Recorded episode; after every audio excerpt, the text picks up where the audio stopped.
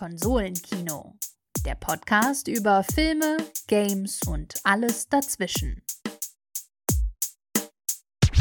Good morning, Konsolenkino-Fans! Herzlich willkommen zurück zu Konsolenkino, dem Podcast über Filme, Videospiele und insbesondere alles dazwischen. Mein Name ist Markus und wie immer mit mir am Start Max. Grüß dich, Max. Servus Markus und heute haben wir wieder einen Gast, ähm, einen ganz besonderen Gast, der sich thematisch ein bisschen anschließt an das, was wir in den letzten Folgen gemacht haben zum Thema Let's Plays. Es ist nicht genau das gleiche, aber da werden wir gleich mehr zu hören. Und zwar geht es um das Thema Videogame Essays und als Gast haben wir Professor Dr. Dr. Rudolf Inderst. Hi Rudolf. Es freut mich, dabei sein zu dürfen ja. heute. Hallo, Grüße an euch. Wir freuen uns, dass Servus. du die, die Zeit hast, um dabei zu sein. Du bist, um mal noch ein paar Background-Infos zu droppen, äh, die kannst du auch gerne noch mal korrigieren. Du bist Professor für Game Design in München, ähm, hast äh, vor allem, was ich so rausgelesen habe, bei deinen Forschungsschwerpunkten Fokus auf Games Communities, äh, Games Community Building ähm, und das Management. Hast, glaube ich, auch eine Zeit lang neben deiner Forschung bei den Game Studies in der Öffentlichkeitsarbeit für, für Videospiele gearbeitet. Ähm, und hast dich, das fand ich so aus deiner Forschungsvita ein paar interessante Punkte, viel mit der Darstellung auch von Wissenschaft in Spielen beschäftigt, bis auch unter anderem Autor und Ressortleiter für digitale Spiele beim Nahaufnahmen-Magazin oder Magazin und hast daher auch viel mit Spielejournalismus zu tun. Und wenn ich es richtig gesehen habe, ganz aktuell hast du auch äh, im Fachjournalisten Artikel beigesteuert zur Darstellung von Journalismus oder Journalisten und Journalistinnen in Spielen. Fasst das so ein bisschen ganz grob zusammen, was du machst ähm, und gerne Ergänzungen, falls wir was vergessen haben. Die Hälfte davon geht eh immer unter, darum finde ich, hast du das alles schon im Wesentlichen gut zusammengefasst, genau. Mhm. Lange Zeit sozusagen parallel auf Industrieseite und auf Forschungs- bzw. Lehrseite gearbeitet und jetzt seit dem 1.1.2022 aber in Vollzeit als Professor für Game Design an der EU mit dem Schwerpunkt ähm, Digital Game Studies, also digitale Spielforschung und ja, das stimmt. Und da sagt nochmal einer, man wird nichts, wenn man Gamer ist. das, das ist wahr. Es, alle Türen stehen uns offen. Ja, wir hatten ja auch schon viele Leute hier zu Gast äh, und am Ende sind es nur Markus und ich, die anscheinend nichts geworden sind, aber das passt. ähm, Nee, äh, Rudolf, wir haben uns äh, ein ganz besonderes Thema rausgesucht und zwar Videogame-Essays. Ich weiß noch, in der Vorbesprechung haben Markus und ich zuerst mal überlegt, okay, haben wir Berührungspunkte mit dem Thema überhaupt? Und dann festgestellt, ja, haben wir. Aber vielleicht erstmal die Frage an dich: Videogame-Essays, wie würdest du denn das umschreiben, da du dich damit ja jetzt auch ein bisschen aus der Wissenschaftsperspektive damit beschäftigt hast? Was sind Videogame-Essays? Also unter Videogame Essays, da versteht natürlich jeder auch so im Zweifelsfall wieder ein bisschen an, was anderes, aber Sprache ist ja lebendig, das ist ja das Schöne. Aber man könnte generell sagen, dass man zunächst mal unter dem Begriff Video-Essay eigentlich im Allgemeinen eine Form der, der Analyse, oftmals auch der Filmanalyse, weil daher kommt's, ähm, stammt, die nicht mehr allein den geschriebenen Text verwendet, sondern mit den Bildern des zu analysierenden Gegenstandes das Ergebnis formuliert. Und so entstehen eben eigentlich im Grunde hm, Kurzfilme, die auf die, manchmal auf die ästhetischen Eigenschaften eher abzielen oder eine Entwicklung nachzeichnen oder ein ganzes Genre in den Blick nehmen oder auch einzelne Einstellungen. Da ist man so ein bisschen, was ich am Anfang angedeutet habe, auch nicht so festgelegt, aber im Grunde geht es um so ein richtig schönes, erzähltes, rundes, ähm, durchdachtes, strukturiertes Voice-Over über entweder laufende Filmausschnitte oder einzelne Szenen. Ja, so im ganz, ganz groben kann man das vielleicht mal an, anreißen. Und wenn wir jetzt eben von nicht mehr dem Video-Essay sprechen, weil meistens macht es da Klick und man denkt an Film oder zumindest TV-Serien, sondern über Video-Game-Essays, dann ist eigentlich dieser Sprung gar nicht so groß, sondern es geht tatsächlich um äh, digitale Spiele dann, die eben genauso kommentiert werden oder eingeordnet werden in essayistischer Art und Weise. Wie, wie bist du denn ähm, äh, selber persönlich dann, äh, dein, oder wie ist dein Interesse an dem Thema gekommen, dass du gesagt hast, ich setze mich damit jetzt auch mal aus einer Metaperspektive mit auseinander? Ja, tatsächlich von zwei Seiten. Auf der einen Seite bin ich selbst riesengroßer Fan von unheimlich vielen Kanälen, die sich mit dem Thema beschäftigen, sowohl diese, wie gerade angesprochen, Video-Essays seit den späten 2000ern ähm, und natürlich ab 2000 ab den 2010ern dann zunehmend. Auf der anderen Seite natürlich auch viele US-Kanäle wie äh, Folding Ideas oder Games as Literature oder Ahoy und wie sie alle heißen. Mittlerweile hat man eine sehr große Auswahl, was das Engl was den englischsprachigen Raum betrifft. Darüber werden wir später bestimmt auch noch sprechen dann. Das ist die eine Seite, dass ich mir die einfach selbst gerne ansehe ähm, und die als sehr inspirierend empfinde auch. Und auf der anderen Seite ist es natürlich auch so, dass wir in der Hochschuldidaktik äh, immer wieder überlegen, wie können wir denn uns dem Medium Spiel, über das wir ja praktisch dauernd sprechen, weil es wir den Mittelpunkt unserer Forschung und Lehre stellen, wie können wir da eine Form finden, auch in Prüfungen zum Beispiel, dass man da so ein bisschen sich von dem textzentrierten Paradigma wegbewegt. Also dann ich meine, Essays sind auf dem Papier. Niemand wird, niemand wird irgendwie versuchen, den schriftlichen Essay jemand wegzunehmen, auch in der Prüfungsform. Das hat alles seine Berechtigung, alles super. Aber ich denke schon, es wäre interessant, sich zu überlegen, und da bin ich natürlich bei weitem nicht der Einzige, das wäre Quatsch, aber es wird äh, immer mehr Leute in der Didaktik überlegen sich, ob man solche Video-Essays nicht auch einfach dann, ja, als Prüfungsleistungen benutzt und ob das dem Medium insofern auch gerechter wird, weil es natürlich vor unseren Augen dann auch die, äh, die Bildhaftigkeit, das Visuelle und das Auditive vielleicht sogar besser abbildet oder geeigneter abbildet und daher eine Bereicherung sein kann für die, für die, äh, die es erstellen, also die Erstellenden, aber auch für die Prüfenden letzten Endes. Das sind so die Das habe ich mich tatsächlich auch gerade gefragt, ob das nicht ähm, irgendwo die, die konsequente Weiterentwicklung des Ganzen ist, weil man ja auch sagen kann, also ich meine, diese textbasierten Essays kommen natürlich aus einem textbasierten Medium, also wenn man sich mit Literatur in jedweder Sprache äh, eben beschäftigt hat.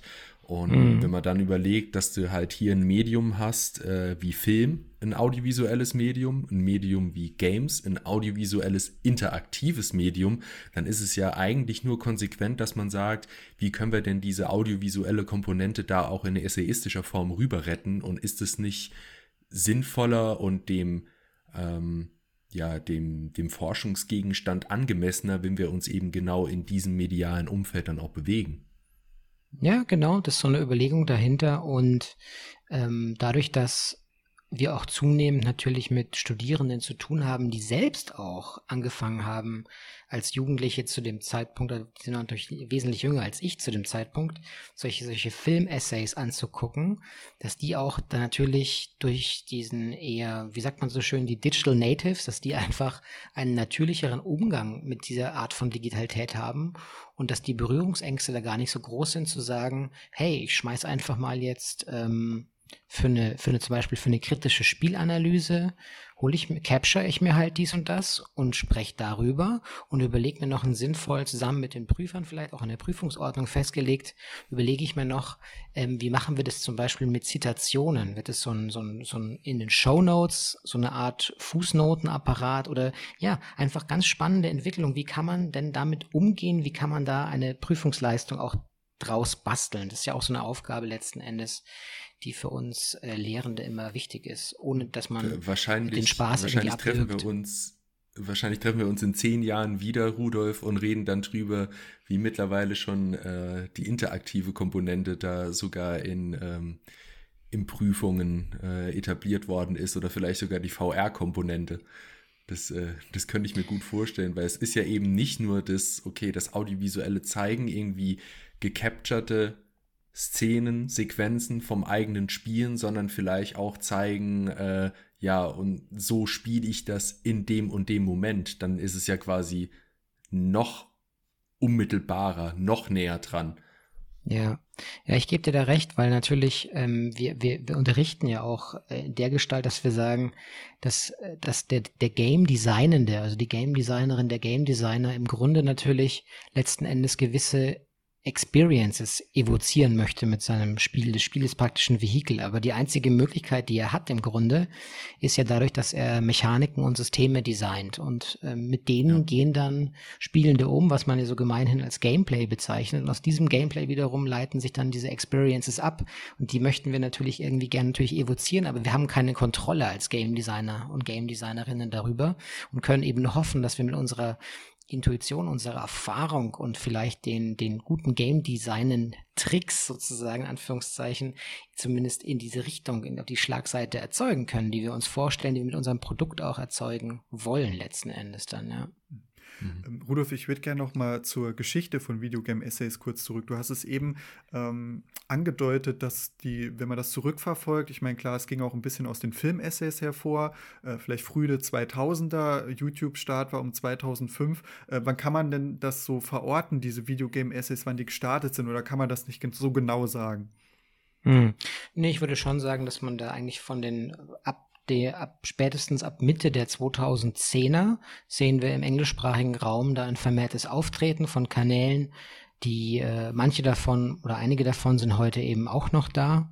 Ähm, manche sind größer, manche haben es nicht geschafft, manche sind kleiner geblieben und müssen permanent sozusagen ähm, mit tausend Anfütterungsversuchen da finanziell sich am Leben halten. Andere sind einfach mittlerweile riesengroß, ähm, so wie dieser ähm, ich weiß nicht, ob ich ihn schon erwähnt hatte, zum Beispiel Age Bomber Guy, ja. der natürlich, manche haben sich auch thematisch erweitert, muss man auch sagen, jetzt geht es lange nicht mehr nur um ausdrücklich um Spiele, sondern haben sich geöffnet für andere Themen, was natürlich auch sehr spannend ist. Aber um auf die Frage zurückzukommen, ja, ich denke, dass man so ab spätestens Mitte der 2010er von dieser Art und Weise sprechen kann, dass Inhalte dargestellt werden.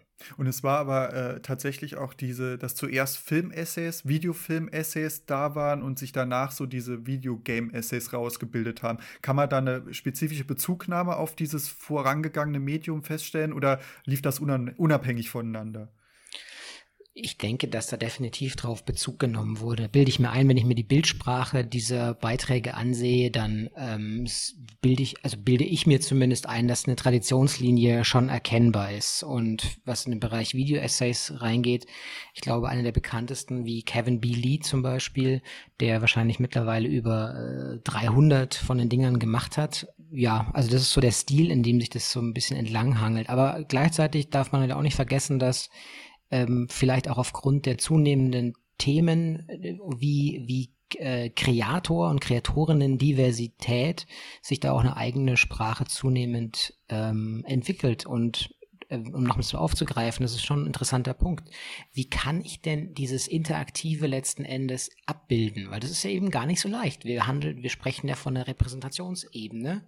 Und wie kann man das äh, versuchen zu transportieren? Wie kann ich sowas sowas ganz Eigenes und mir selbst zugehöriges wie ähm, Spielerfahrung und Gefühle, die ausgelöst werden, in Worte packen, die über einen audiovisuellen Track praktisch drüber laufen. Und das ist so ein bisschen wahrscheinlich auch der, der goldene, oder der heilige Gral, der goldene Kelch. Ja. Also ist das das, wo man noch hinstrebt, oder könntest du jetzt so äh, konkrete Beispiele nennen, was da so große Player zum Beispiel machen, was die besonders gut machen bei diesen Essays?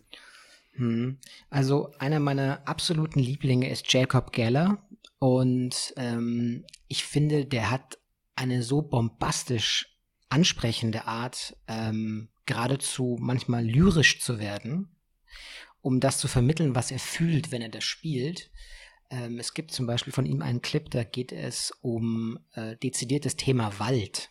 Na, das, das macht er an so einem Gedicht auch fest, oder ein Gedicht ist es, glaube ich, ja. Und dann zieht er Spiele mit rein und dann zitiert er immer wieder aus diesem Gedicht. Er hat auch das Glück, dass er einfach als Typ wahnsinnig charismatisch ist, finde ich, und eine von, fantastische Stimme hat. Und das sind natürlich dann schon auch mh, hm, so Performer-Aspekte, äh, die natürlich auch ähm, herausfordernd sind, weil auch die müssen ja, wenn wir jetzt sagen, wir schauen uns das Gesamtpackage an und versuchen irgendwie so ein so ein Vergleichmaßstab zu finden, weil es geht ja auch immer wieder in der Lehre um das Thema, wie stelle ich da Objektivität her? Und jetzt kann man sich natürlich schon fragen, die, die Dinger sind ja nicht nur 1A dann sozusagen mit Budget produziert, also von, von Kamera bis Ausleuchtung bis Ton und so weiter, sondern auch derjenige, der es präsentiert, wie viel macht denn sozusagen sein Charisma aus an dem, an dem Gesamtgelingen von einem solchen Videogame-Essay? Und kann man das noch überhaupt vergleichen mit einem, mit einer Word-Datei, die ich öffne, die einfach nur im Regelfall Areal oder Times New Roman Schriftgröße 12, 1,5 Zeilen Abstand ist? Das äh, finde ich super interessant, dass du das sagst, gerade weil wir am Anfang ja gesagt haben, der, der Talk mit dir schließt etwas an an die Let's Play-Folgen, die wir aufgenommen haben. Da war die Persona und die parasoziale Beziehung, die die Präsentatoren mhm. da mit dem Publikum aufbauen, auch ein ganz zentrales Thema. Das klingt ja jetzt bei dir so raus, dass das tatsächlich auch bei diesem noch mehr geskripteten Videogame-Essay auch eine ganz große Rolle spielt. Wer spricht da eigentlich, obwohl man nur die Stimme meistens hört? Ich weiß gar nicht, ob man bei Videogame-Essays auch häufiger Leute sieht. Doch, ich habe auch ein paar gesehen, wo man Leute auch in Zwischenabschnitten sieht. Aber ja, bei ja, Games absolut, is Literature ja. zum Beispiel, oder? Ja. Ja, ja, absolut. Aber du siehst, da sieht man eigentlich ganz gut schon, dass ähm, auch wenn man sich ein bisschen mit den Hintergründen dieser Leute beschäftigt, bei Games as Literature, das war einer der ersten, der mir überhaupt aufgefallen ist damals. Wenn man sich da mal anguckt, ähm, ich glaube, das ist immer noch aktuell in der Patreon-Beschreibung. Der ursprüngliche Plan von ihm war ja eigentlich ein Curriculum für Highschools zu entwickeln. Ja. Ähm, was, was natürlich ein, vielleicht ein ganz anderer Anspruch ist, als ähm, wenn äh, jetzt jemand wie Eurothug 4000 ähm, in, in, Großbritannien sitzt, die über ihre Themen spricht und dann wieder ein ganz anderer äh, Aspekt ist, als vielleicht ähm, mal ein deutscher Vertreter Dominik Hübschmann oder Nico Holden. Ja. Wie wichtig ist denn auch die Komponente bei sowas, ähm, ähm, also bei, bei, bei solchen Videogame-Essays? Ähm, wie wichtig ist es da, wie gut du als Gamer oder Gamerin natürlich auch selber bist? Weil ich meine, man hat natürlich auch immer selber so eine, eine Präferenz. Der eine äh, spielt gern Strategiespiele, die andere vielleicht gern äh, Sportsimulationen. Äh, mhm. Man ist in, in dem oder dem Genre besser oder schlechter als in einem anderen Genre. Äh, ich meine, es ist ja dann doch auch nochmal ein Stück weit ein Unterschied, zu so einem passiven Medium wie Film und Fernsehen. Da hat man natürlich auch eigene Präferenzen. Der eine mag mehr Actionspiele, äh, Actionfilme, die andere mag mehr äh, Fantasyfilme, aber ich, das ist immer so eine Komponente, wo ich mich auch bei, bei Videospielkritik eben frage, wie wichtig es ist, das mit einfließen zu lassen, so die, die persönlichen Skills. Also wie, wie wichtig würdest du das beschreiben, ähm, so, wie, wie wichtig ist das im Forschungskontext und im, äh, im essayistischen, im Kritikerkontext? Mhm. Also ich denke, ich tue mir mittlerweile schwer bei, bei Präsentationen, die praktisch da das Ironisierende sehr stark strapazieren, also die praktisch bis, bis so weit gehen zu sagen, ich spiele hier ja absichtlich schlecht, weil sie eigentlich gar nicht so gut spielen.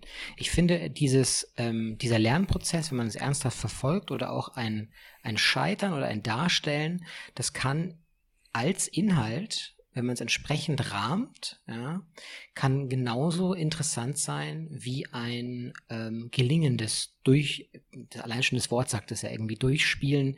Da, da merkt man, dass wir aus einer irgendwie auch auf Leistung gepolten Gamer-Biografie auch irgendwie draufschauen, ja. Der bessere Spieler mhm. ist der, der es durchspielt, aber was heißt eigentlich durchspielen? Da ist diese Sucht nach Quantifizierung ja sofort da, die Highscore, die schnellste Zeit, was auch mhm. immer, ja. Aber ich glaube, wenn man es entsprechend verargumentiert und sagt, hier ist auch die Journey, das Ziel sozusagen, jetzt nur als ein Beispiel, dann kann das schon durchaus klappen. Das ist das eine. Und zum anderen ist es ja auch so, wenn man sich in der Spielforschung ein bisschen umschaut und äh, wenn dort ähm, ähm, über die Methodiken, die unterschiedlichen gesprochen werden, weil es ist ja so, dass es in der, in der digitalen Spielforschung, das ist ja noch keine, meines Erachtens noch keine eigenständige Disziplin, sondern eher so ein interdisziplinäres Forschungsfeld. Und entsprechend bringen viele etablierte Disziplinen ihre Methoden auch in dieses Feld hinein, wenn sie auf den Gegenstand Spiel oder die Praxis Spielen draufschauen. Ähm, entsprechend haben wir es da mit unterschiedlichen methodischen Zugängen zu tun. Eine davon ist zum Beispiel, dass das ähm, im Grunde ja eine Inhalts- oder eine Diskursanalyse oder eine Inhaltsangabe ähm, wenn man es mal lockerer auf, aufbereiten möchte. Und auch da taucht dieser Begriff des sogenannten äh, Spielkapitals oder Gaming Capitals auf.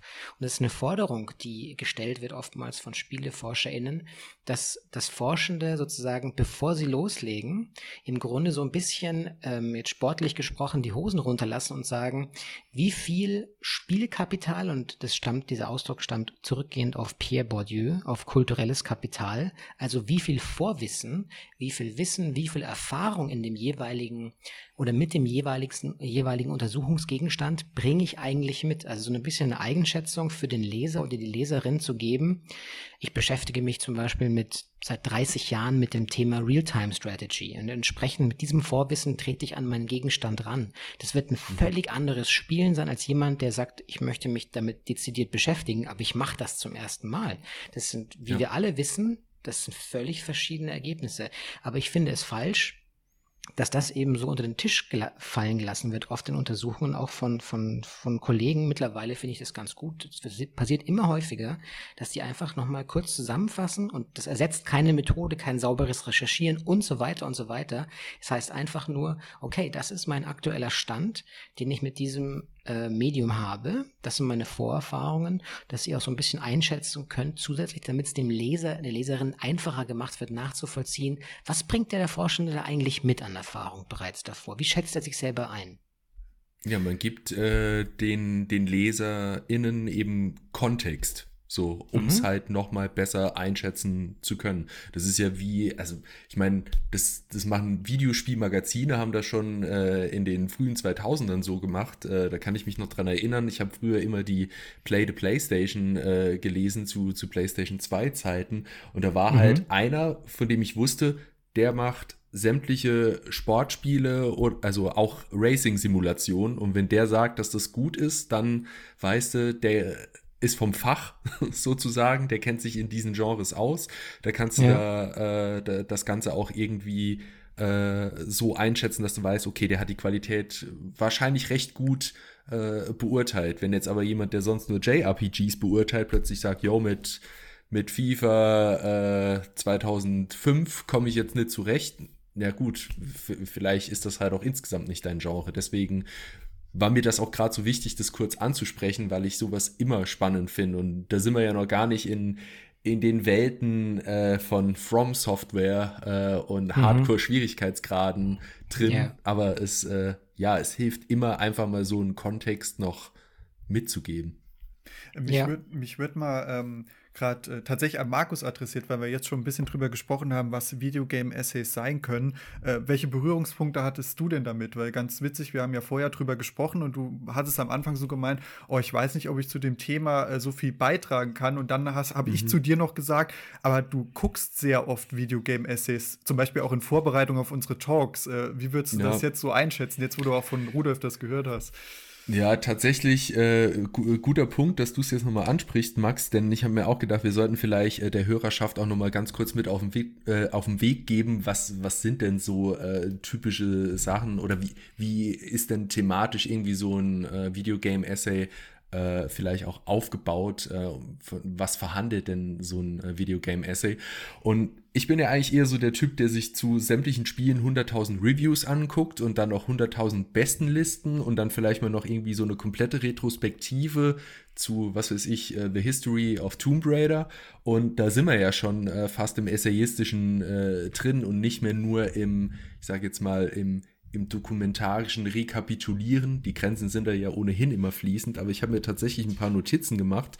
Und zwar ist mir dann aufgefallen, ich, ich hatte zum Beispiel ein Essay angeschaut vor kurzem, Why was uh, The Witcher 3 Wild Hunt such a big deal? Und das war dann eben nicht nur eine Kritik, sondern auch, was hatte das für einen Impact überhaupt auf die Gaming-Branche oder ähm, how Game XY äh, explored äh, dieses und jenes Thema oder revolutionize dieses und jenes Thema oder ich hatte vor kurzem noch was geschaut zu die Länge in äh, JRPGs, weil das äh, auch ein krasser Unterschied war von PlayStation 1 zu PlayStation 2, dann zur nächsten Konsolengeneration, wieder auch Qualität und Quantität ähm, miteinander zusammenhängen und klar bei sowas wie jetzt hier Games as Literature und so weiter, ähm, da, da, sind wir ja dann auch bei, bei schwereren Themen, auch sowas wie äh, die Themen von The Last of Us, äh, Trauma äh, oder Traumata in dem und dem Videospiel.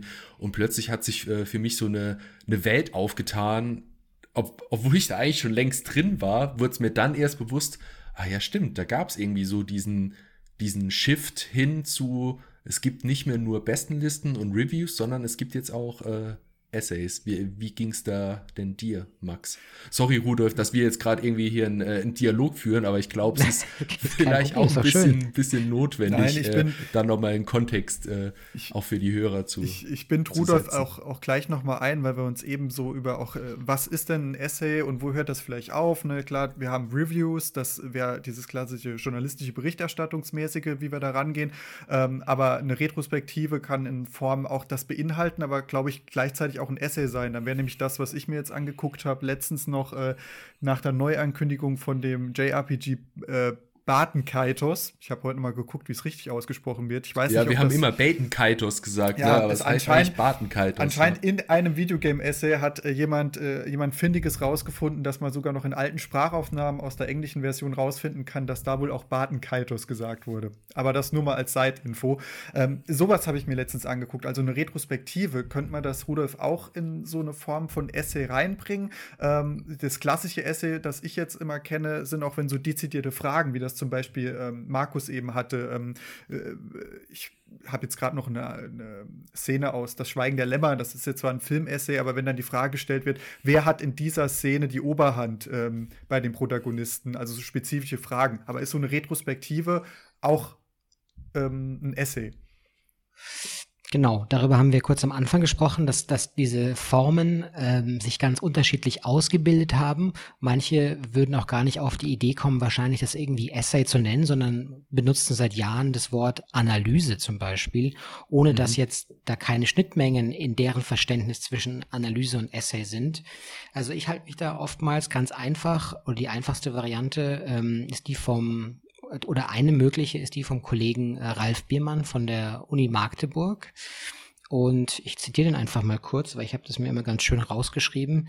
Der sagt zusammengefasst und auf den Punkt gebracht, sind Videogame-Essays intensive, distanziert, reflexive Auseinandersetzungen mit Computerspielen, die in filmischer Form präsentiert werden. Und die versuchen dadurch anderen dokumentarischen Genres vergleichbar in einer Kombination aus, und das finde ich eigentlich am interessantesten, erklärenden und erzählenden Elementen Aspekte von Computer- und Videospielen zu erforschen und in einem filmischen Beitrag darzustellen.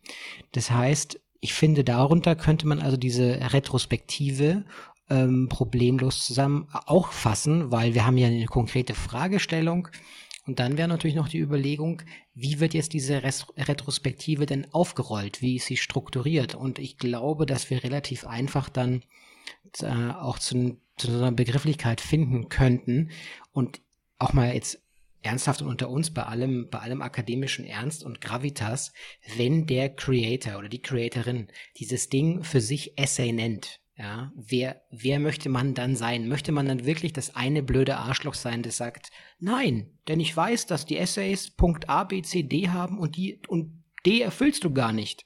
Also dieses von oben herab, dieses Pseudo-Mansplaining über die, was du eigentlich gerade machst, ist ja gar kein Essay. Das ist ja eigentlich der schlimmste Zug an allen. Keiner möchte, mhm. keiner, seid bitte nicht dieser eine Idiot im Zimmer, ja. Hast du gehört, Markus? Und,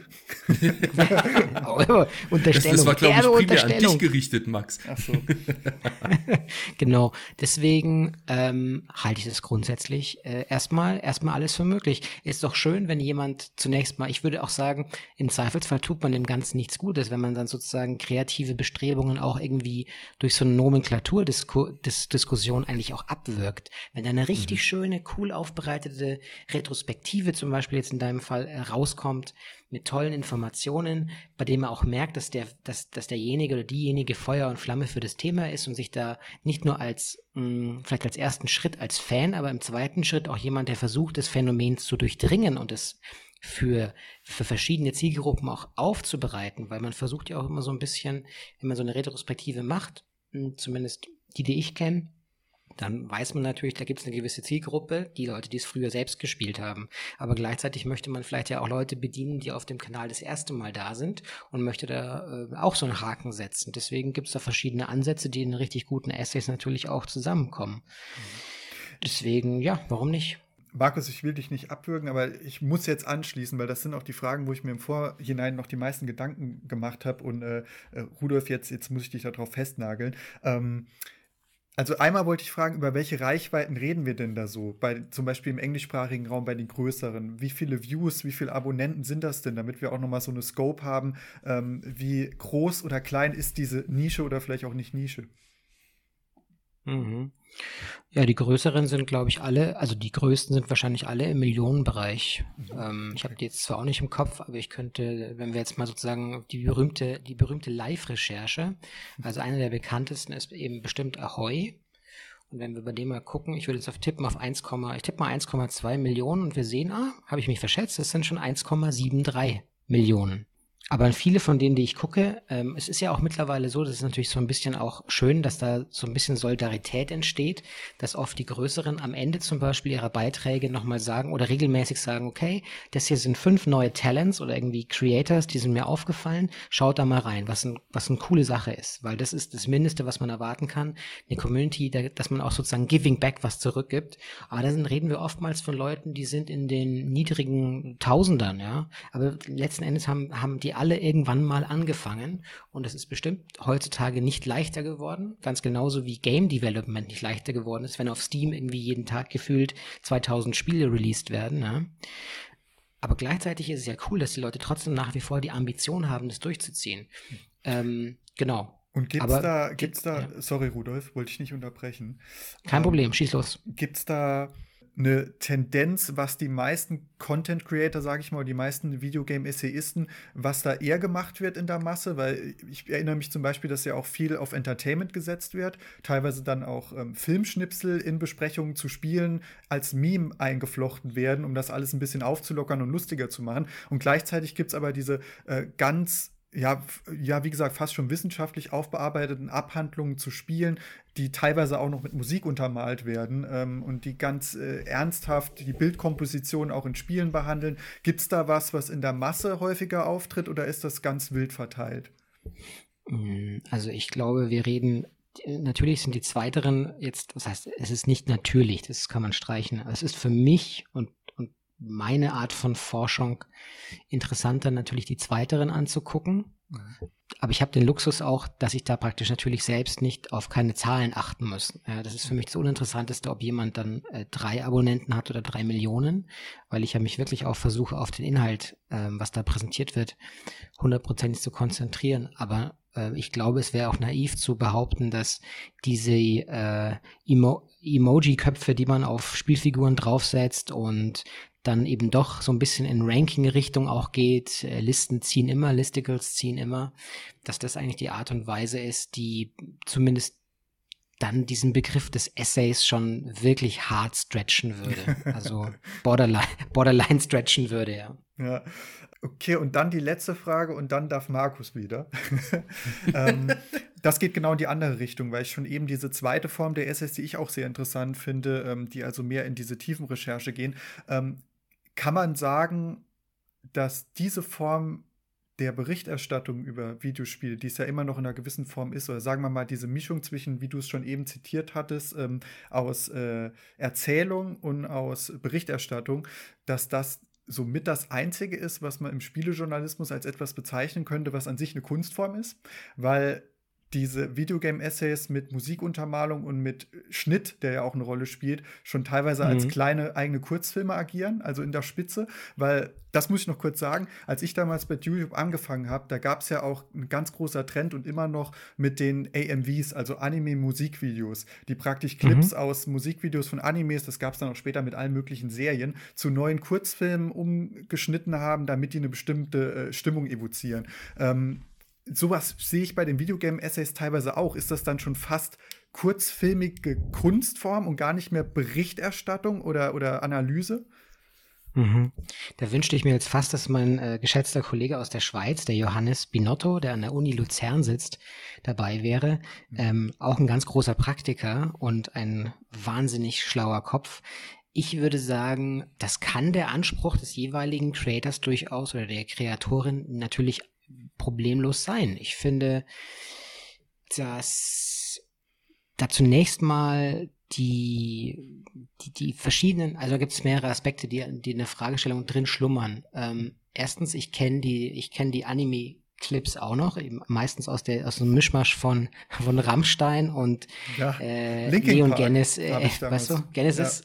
Ja. ja. Die Dinger kenne ich auch noch. Genauso könnte man aber auch sagen, dass diese Maschina, äh, Maschinima, sorry, Bewegung äh, eine ist, die für die die für die neu, also die für die Remix-Kultur sozusagen das überhaupt Heranziehen von ähm, von Sinneinheiten oder auch Bildeinheiten aus Spielen und sie sozusagen zu einem neuen Sinnzusammenhang zusammenfügen wieder, auch für die Essay-Kultur eine interessante ist, was wiederum nicht ausschließt, dass es dann eben auch Essays über Maschinima-Kultur geben kann. Das ist ja das Schöne. Das ist mit diesem reflexiven Moment ja gemeint.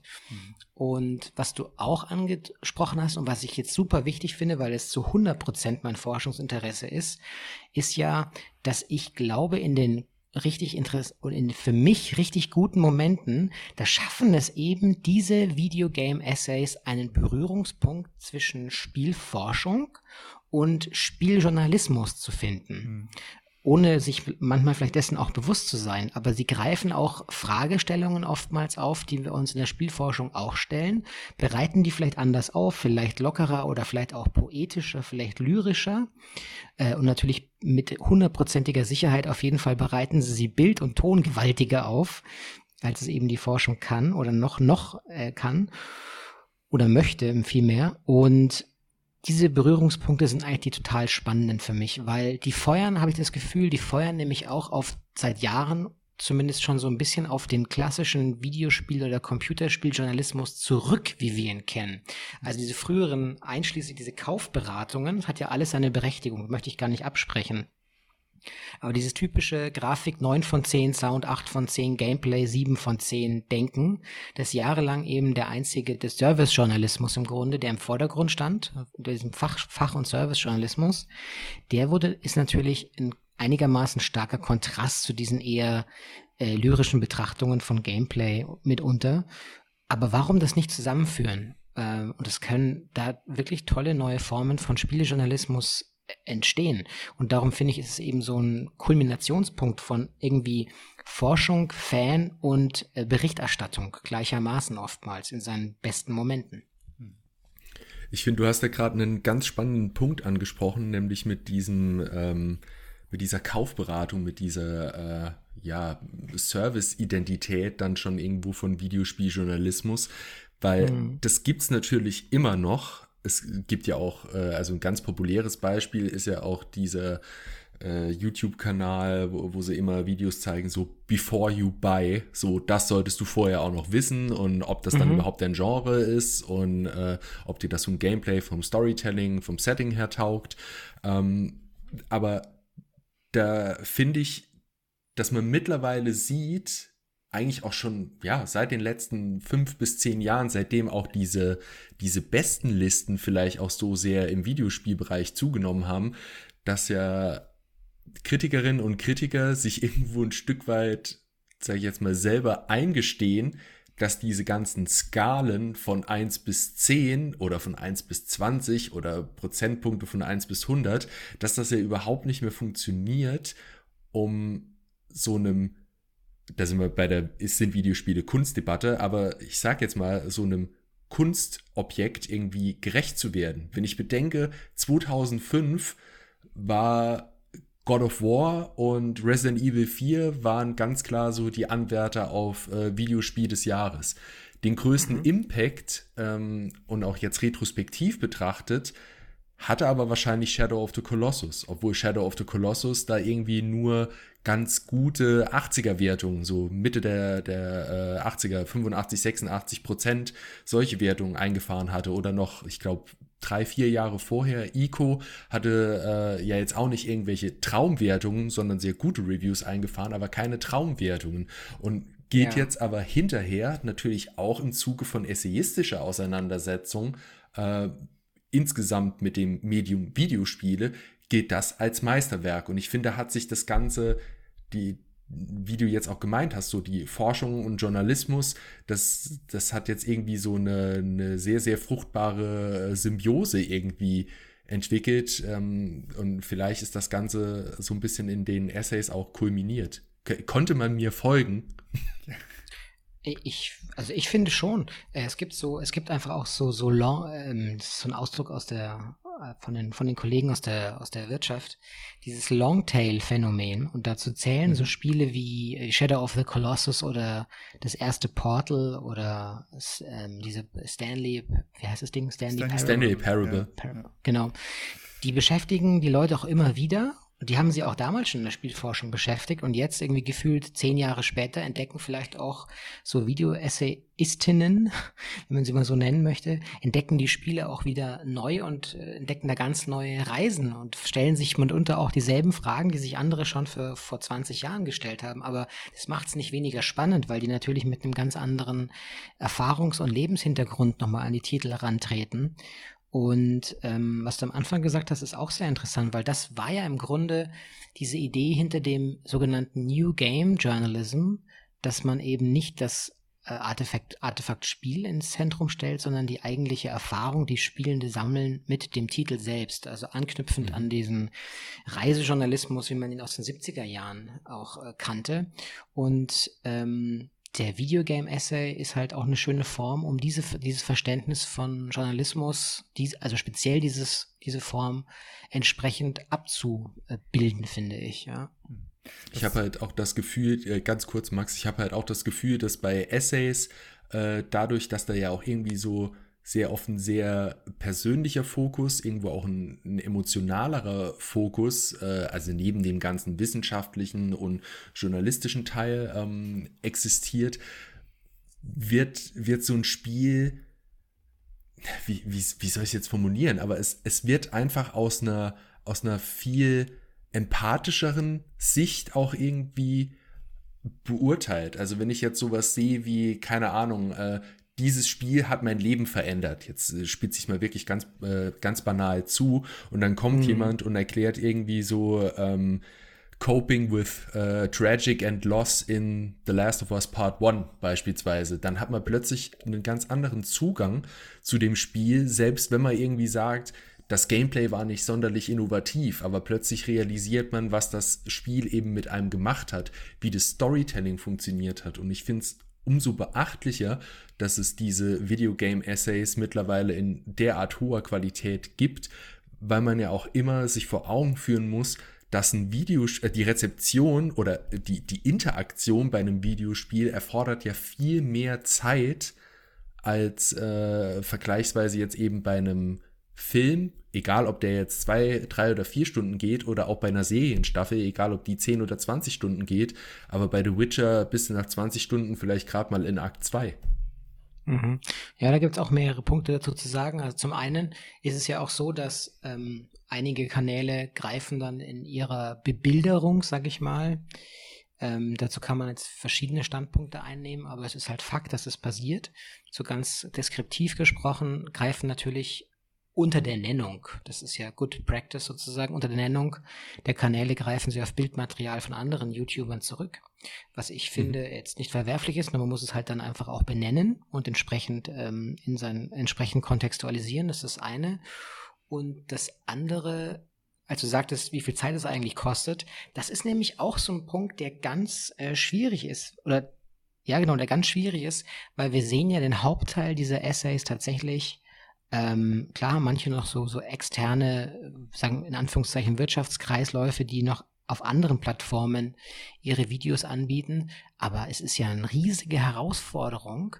Wir müssen immer davon ausgehen, wenn hier jemand auf YouTube gestrikt wird dreimal, dann ist dieses Ding vorbei oft. Dann ist da jahrelange Arbeit mit einem, mit einem Strich, mit einem Federstrich durchgestrichen und das war's. Und das ist eine riesen Herausforderung, weil natürlich da immer noch äh, Monetarisierungssysteme dahinter stecken, die vielleicht es genau auf der einen Plattform so, so einfach machen, mehr Geld zu verdienen als auf einer anderen. Und man darf ja auch nicht vergessen, dass manche diese Essays, für die ist es halt wirklich dann der Hauptjob. Das ist dann nicht eben so, ähm, so Forschung nebenbei, sondern das ist das, womit sie ihr, ihr Geld letzten Endes verdienen. Und darum ist diese, diese Plattformdiskussion eigentlich eine ganz schwierige. Ist YouTube da der richtige Platz überhaupt dafür? Oder müssten wir, auf, müssten wir nicht längst irgendwie andere Plattformen etabliert haben? Und das gleiche gilt ja auch, wenn man es mal wieder zurückführt zur Spielforschung. Wenn ich jetzt wirklich als Spielforschender das wie Seminararbeiten sozusagen abhandle, ähm, was kann ich mit denen machen? Werden die dann auf Uniservern gespeichert, wie jetzt eben auch so Seminararbeiten in Instituten äh, auf diversen Servern einfach rumliegen für zehn Jahre? Kann ich die im Nachhinein monetarisieren? Äh, was heißt das alles? Also gibt es ganz viele ungeklärte ähm, ungeklärte Fragen letzten Endes. Ähm, wenn es jetzt schon so ein Albtraum ist, das Thema Bildzitate, wenn wir im wissenschaftlichen mhm. Sammelband äh, oder auch in der Monographie irgendwie ähm, Bilder unterbringen wollen von Publishern, gerade japanische Publisher sind da ziemlich, äh, ziemlich scharfe Hunde. Ähm, und die haben nur den Hauch, den Hauch von Verdacht, dass hier eigentlich irgendwie doch das eher ein Fall von Lizenzierung ist oder dass jedes Bild vielleicht nur eher ausschmückend, denn als echtes Bildzitat benutzt wird. Also das ist ja alles nichts, was nicht auch schon passiert ist und dass Leute praktisch ihre, ihre Inhalte verloren haben. Das ist eigentlich, ähm, da begibt man sich natürlich schon auf ganz schön dünnes Eis. Auch wenn man heute 10 Millionen Follower hat, potenziell hat, hat man nichts in der Hand, man hat da keinen Hebel. Ja. Wir bewegen uns ja im Bereich der Let's Plays ständig da. Das ist als Werbemaßnahme mal blöd gesagt für Let's Playerinnen und Let's Player äh, geduldet. Ähm, mhm. Rein theoretisch hätte man da mit dem Urheberrecht natürlich auch Probleme. Aber das wäre noch mal äh, ein anderer Punkt, ähm, was ich eben ja. noch fragen wollte, äh, Rudolf. Ähm, Stichwort, wir haben ja jetzt doch verstärkt über die amerikanisch- bzw. englischsprachige Szene geredet. Wie steht es denn um Videogame-Essays in Deutschland? Ist ein ganz schwieriges Thema. Äh, auf jeden Fall wesentlich, wesentlich, wesentlich kleinere, kleinere Rahmen. Ähm, da man natürlich, also ich glaube, man kann es generell schon festhalten, dass die Entwicklung später begonnen wurde und dass es jetzt überhaupt auch weniger Gesichter gibt und natürlich auch, wenn man klar sich auf äh, Deutsch als Sprache versteift, dass natürlich dann an sich schon mal die Zielgruppe einfach eine kleinere ist. Ähm, und dann überlegt man nochmal, für wen sind diese Video-Essays eigentlich gedacht. Dann ist die Zielgruppe vielleicht nochmal eine kleinere.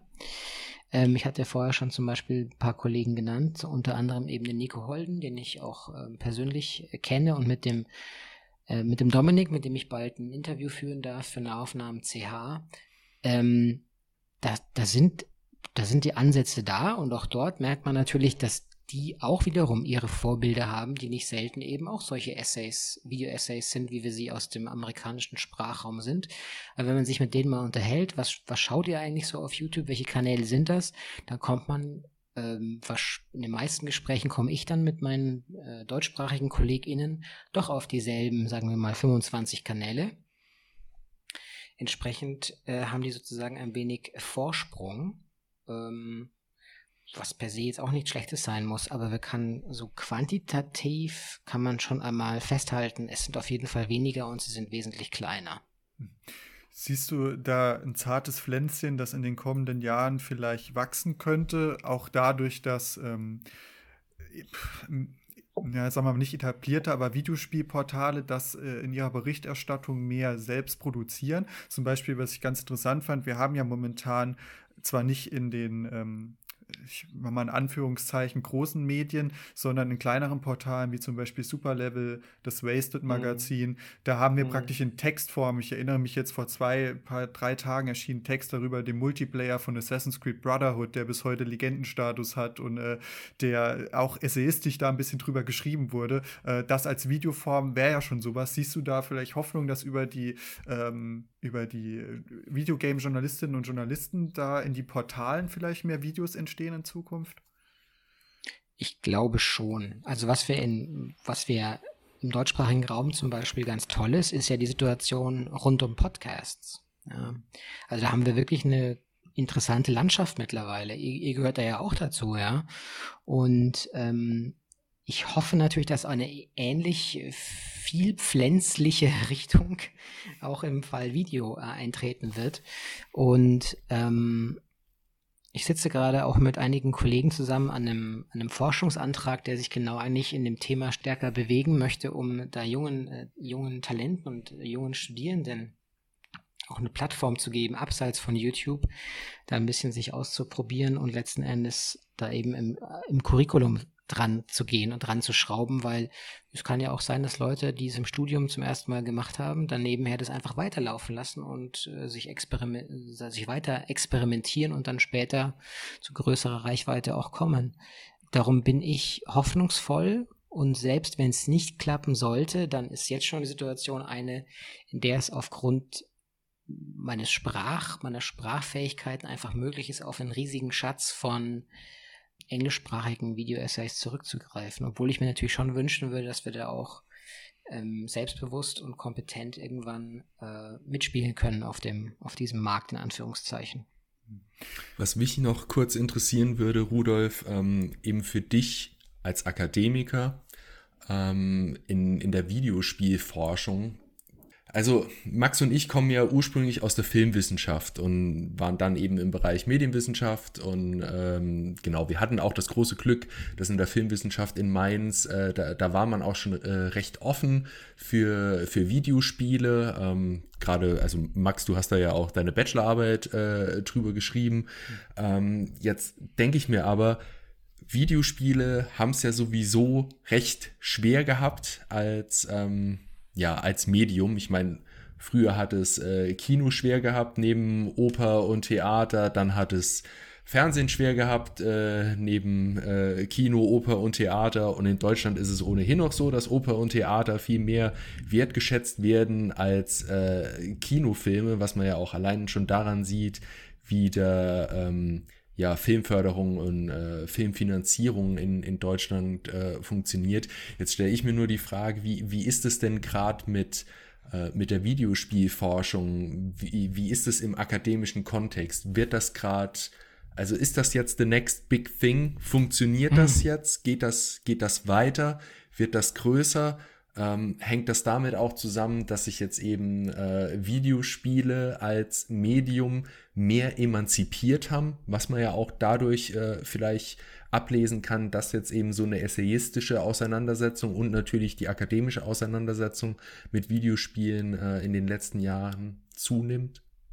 Ja, vielleicht sollte man zunächst erstmal die, äh, die lieben KollegInnen äh, Schneider, Siegel und Valenti in Mainz grüßen an der Stelle. Das ist ja immer, ist ja immer interessant.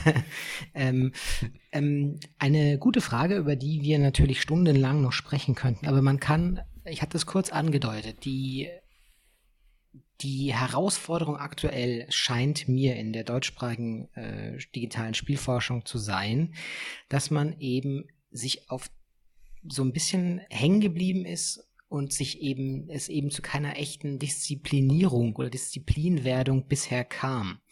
Und die mhm. Frage ist überhaupt, natürlich könnte man genauso gut die Frage stellen, muss das denn überhaupt passieren? Was hängt denn davon ab? Und dann kann man natürlich schon sagen, ja, aber wir haben irgendwie diesen einen im deutschsprachigen Raum ähm, kostenfreien Masterstudiengang Computerspielwissenschaften in Bayreuth beim Kollegen äh, Jochen Kubeck. Und das war's im Grunde. Das war's. Und selbst Jochen Kubeck hat keine Professur für Game Studies oder digitale Spielforschung, sondern die heißt eben auch anders. Ja? Mir fällt gerade der genaue Titel nicht ein.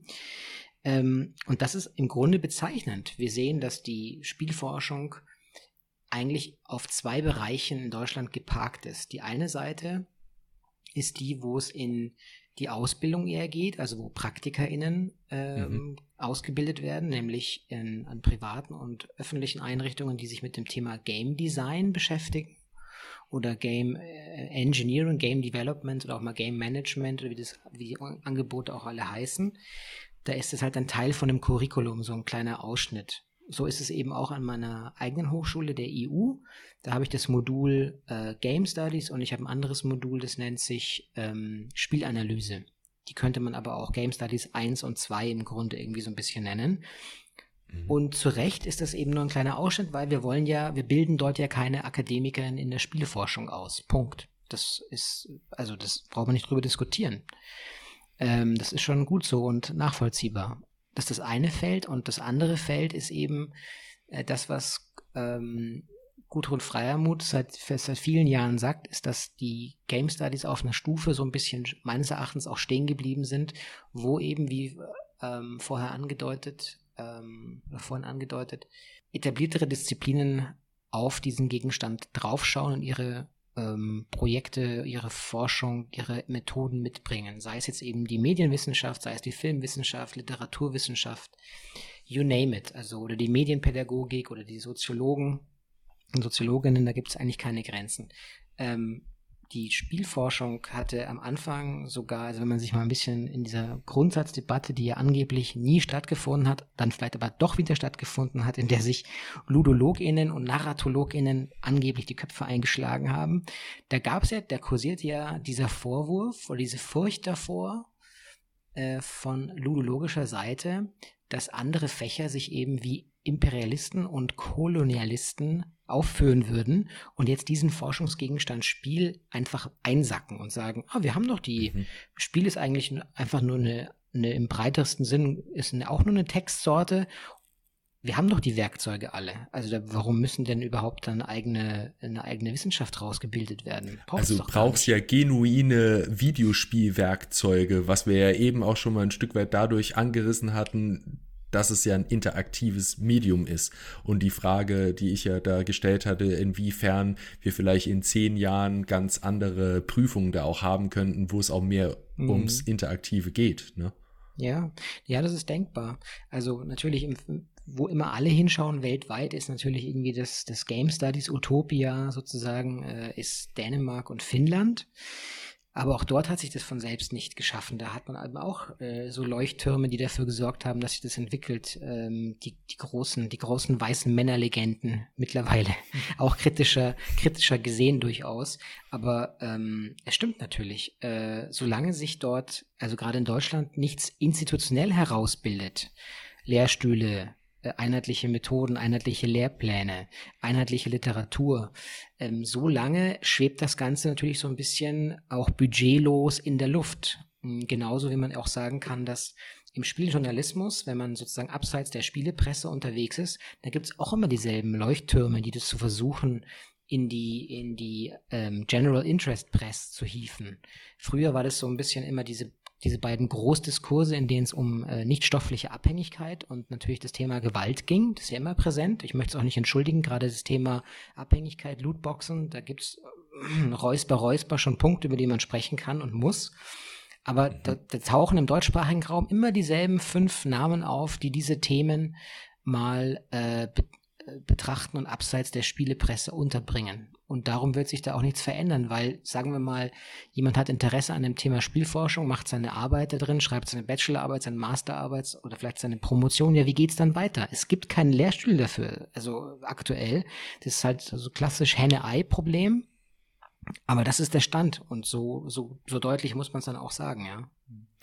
Ich hätte noch eine abschließende Frage dann aus der von der parallelen Seite, weil ich weiß, dass du dich, Rudolf, damit ja auch ähm, beschäftigst, ähm, Stand Game Studies, Games Forschung hast du jetzt gerade schon mal umrissen. Spielejournalismus hast du auch gerade angedeutet. Wie siehst du da perspektivisch ähm, die Lage jetzt und äh, perspektivisch in der Zukunft? Ja, super, super spannende Zeit. Ähm, ich habe das Gefühl, wie angedeutet, dass sich die Spieljournalismuslandschaft diversifiziert hat, dass ähm, sie thematisch und von den Leuten, die es betreiben, sozusagen auch in alle Richtungen gleichzeitig entwickelt. Wie langfristig die Finanzierung und wie es um die Finanzierung bestellt ist, das ist ein anderes Thema. Da wird man sehr intensiv um, sein, um seine Euro kämpfen müssen. Ähm, es gibt ja auch bestimmten Grund, warum äh, Christian Schiffer bei WASD gesagt hat, oh je, lass uns lieber Wasted machen draus. Aber es gibt so viele englischsprachige, auch so wirklich edle Printaufmachungen, aber das ist dann halt auch so Print als, als Luxusprodukt so ein bisschen gedacht. Aber sonst, äh, wenn man seine Nische, ich glaube, seine Nische kann man durchaus problemlos finden und dann braucht man halt wirklich das, das, die nötigen Ressourcen dahinter. Also ich kann jeden verstehen, der sagt, ich habe halt nicht das Privileg, irgendwie supported zu werden von Quelle ABC und dann äh, bleibt es halt ein Hobby. Äh, oder bleibt irgendwie eine Leidenschaft, die ich nicht vollberuflich aus, ausleben kann. Und dann ist es vielleicht eben auch an den etablierteren äh, Personen und Institutionen dafür zu sorgen, dass sie einfach als, als solidarischen Power-Move diesen Leuten trotzdem äh, eine Sichtbarkeit geben, die entsprechende Themen eben mitbringen. Wenn wir uns mal anschauen, wer in Redaktionsstuben sitzt, dann ist es ja doch noch meistens eigentlich im Regelfall eine recht vorhersagbare äh, Melange aus Geschlecht und Hautfarbe zum Beispiel oder äh, Milieu oder Hintergrund oder wie man es auch immer jetzt sozusagen die Raster und Cluster ziehen möchte. Mhm. Da bleibt auf jeden Fall noch viel, äh, noch viel Arbeit äh, zu tun. Und genauso ist es auch bei der Spielentwicklung. Ähm, hier sehen wir, dass sich da auch sehr viel getan hat und spätestens durch diesen Technologieschub, dass wir jetzt eben einfacher Zugriff auf die Tools haben, um Spiele zu entwickeln und vielleicht auch die generelle Sensibilität für Spiele eine andere geworden ist, dass wir auch als SpielerInnen äh, kleineren Projekten eine Chance geben, ein Mann, ein Frau Projekten eine Chance geben, dass da auch schwierigere Themen wie, wie, wie Krankheitsbilder verhandelt werden können, ähm, deutsche Vergangenheitsbewältigung, äh, so ein, auch so ein Klotz, Klotzthema, aber es muss eben kein Klotzthema bleiben. Man kann damit spannend umgehen. Das beweisen ja viele Entwicklungen.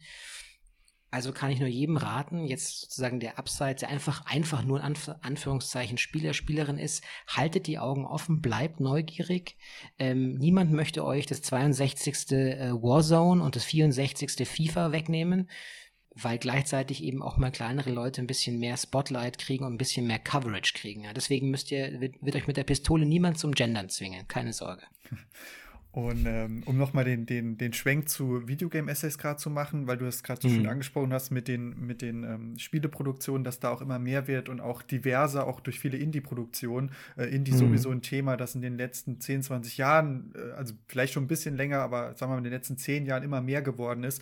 Ähm, Gibt es bei, bei den Videogame-Essays auch eine verstärkte Zuwendung zu kleineren Spielen oder sind das eher die größeren Spiele, mit denen man dann auseinanderfriemelt? Ähm, in Deutschland haben wir ja auch sehr viele erfolgreiche kleine Indie-Spiele gehabt. Äh, in, in Amerika, in, in, auf der ganzen Welt gibt es ja ähm, Ableger. Wird sich damit auch in Videogame-Essayismus, äh, essayistischer Form beschäftigt oder? Ähm, ich muss sagen, da fehlt mir ein bisschen jetzt die Übersicht. Also ich weiß, dass ähm, jetzt zum Beispiel äh, nochmal auf den Kollegen Holden zu sprechen zu kommen, der kümmert sich ähm, meines Erachtens natürlich im weitesten Sinn gesprochen, weil sein Hintergrund auch einer in der Public History ist. Äh, hoffentlich tue ich ihm jetzt kein Unrecht mit Themen, die im weitesten Sinn irgendwie ähm, hist historienrelevant sind oder im Kontext von, von Geschichtsdarstellung, Geschichts Geschichtsrepräsentation, Geschichtsverhandlung irgendwie liegen. Beim anderen Kollegen, beim Dominik, sah ich neulich, dass er über, viel über Far Cry gesprochen hat.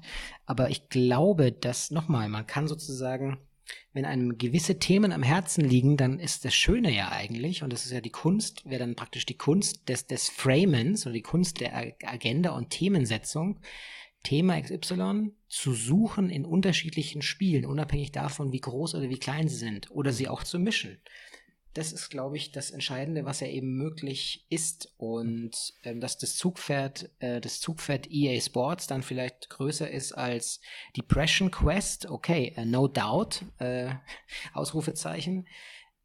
Aber trotzdem, warum nicht mal versuchen? Warum nicht eine Mischung wagen? Klar, nee, ich dachte, ich frage nochmal dezidiert nach, weil gefühlt kommen ja die gerade die thematischen und erzählerischen Impulse aus meiner Perspektive vermehrt aus dem Indie-Bereich. Mhm. Ähm, ja. Gerade wenn ich jetzt auch an Thema ähm, Mental Health denke, da kann ich äh, sehr schnell auch kleinste Produkte, äh, Markus, du kennst ja auch, wenn wir jetzt von Sea of Solitude bis zu ähm, Fractured Mind, ja auch ein ganz kleines Spiel gehen, da wurden da die Impulse gesetzt und da lag praktisch die erste Auseinandersetzung spielerisch mit solchen Themen. Deswegen ganz interessant, weil die wahrscheinlich für Videogame-Essays auch sehr viel hergeben. Ähm, ja. Und zum Videospieljournalismus äh, war, fand ich auch sehr gut, dass ich da nochmal nach, bei dir nachgefragt habe, weil wir gefühlt ja seit letztem Jahr nicht als Auslöser, aber auch mit der, mit der Gründung von Wasted, ähm, mit Four Players, der Geschichte in der Four Players nochmal so eine, eine Art Diskurs kurzzeitig hatten im, im Videospieljournalismus selber darüber, was Videospieljournalismus sein kann und das nochmal mhm. kurz aufgeflammt ist. Aber das gab es ja schon davor auch und ist dann immer wieder doch ein bisschen abgeflacht. Und äh, da ist, glaube ich, auch immer die Hoffnung, dass sich das jetzt durch diese Verbreiterung unabhängig von der Finanzierung, aber auch mal längerfristig etabliert und vielleicht auch in die größeren Medien überschwappt, was wohl teilweise auch schon passiert, aber ja, fand ich auch noch mal ganz interessant äh, in dem Kontext, wie du da jetzt momentan den Status quo siehst. Ja. Ja, an der Stelle nochmal viele liebe Grüße an die KollegInnen vom Gain-Magazin und vom, vom wiederaufgelebt, wiederaufgelebten äh, G-Magazin natürlich. Stimmt, ja. ja. Wo wir eben über äh, ähm, Guilty Pleasure Printprodukte äh, reden. Äh, ja. Die, die G ist ja wieder am Start, zumindest. Mhm. Temporär immer. War, war da nicht, äh, wo, wo ist denn jetzt äh, Jörg Leubel von, also ehemals Four Players? Ist der, ja, ist der jetzt bei der hat, G? Der Doch, hat, nee, das ist, also äh, Rudolf kann mich gern korrigieren, das ist jetzt praktisch so ein äh, saisonales Projekt, wo dann äh, Jörg, das, äh, also Jörg Leubel das als äh, mitbetreut hat, ähm, als mhm. Chefredakteur, mhm. getragen von ganz vielen freien Autorinnen und Autoren, wenn ich es richtig mitbekomme, und das jetzt immer mal wieder passieren soll oder beziehungsweise jetzt zweimal schon noch mal passiert ist. Ähm, aber das ist jetzt keine äh, keine feste Institution wieder, sondern eher sowas, wo man die Leute noch mal zusammentrommelt, so ein bisschen gainmäßig, nur nicht ganz so regelmäßig. Ja. Habe ich es jetzt aufgefasst. Genau, und sonst ist er ja bei seinem Projekt äh, Spielvertiefung, glaube ich, heißt es ja. Genau. Ja, Spielvertiefung, genau. ja. Genau. Äh, ja. Jetzt ganz kurz noch, jetzt haben wir so viel äh, akademisch-intellektuelles äh, von uns gegeben. Äh, also vor, vor allen Dingen du, ich Bruder, vielen lieben Dank dafür. Ich war nicht schuld. vor, allem, vor allen Dingen ich selbst, genau. Nee, aber äh, was, was mich persönlich jetzt noch interessiert, äh, was Max sicherlich auch nicht leugnen kann, dass es ihn interessiert und die Hörerschaft auch mit, mit absoluter Sicherheit, kommen wir mal noch abschließend, jetzt wirklich abschließend zum Fan in uns allen, Rudolf, mhm. was zockst du denn selbst? aktuell und was sind deine Lieblingsgames, Lieblingsgenres, einfach um, um dich auch mal noch als Gamer und nicht nur als Akademiker greifen zu können. Okay, ähm, also sozusagen der Mensch, der Mensch hinter dem Forscher. der, der, Mensch hinter dem Professor Dr. Doktor. Wir wollen, dass es im genau. Podcast ein bisschen menschelt. Jetzt, jetzt soll es ja, menscheln, genau. okay. Ähm, also generell bin ich, was Genres betrifft, bin ich äh, super großer Freund des, des, der Ambient Action, wie sie Christian Huberts nennen würde, also des Walking Sims, wie es andere despektierlich nennen. Das gibt mir eigentlich mhm. immer ein gutes Gefühl. Ich bin auch großer Freund von Visual Novels, wenn sie keinen Escape-Mechanismus äh, dahinter stehen haben, weil das macht mich verrückt. Alles, was mhm. mit äh, Countdown zu tun hat, da werde ich vollkommen lobotomiert gleichzeitig.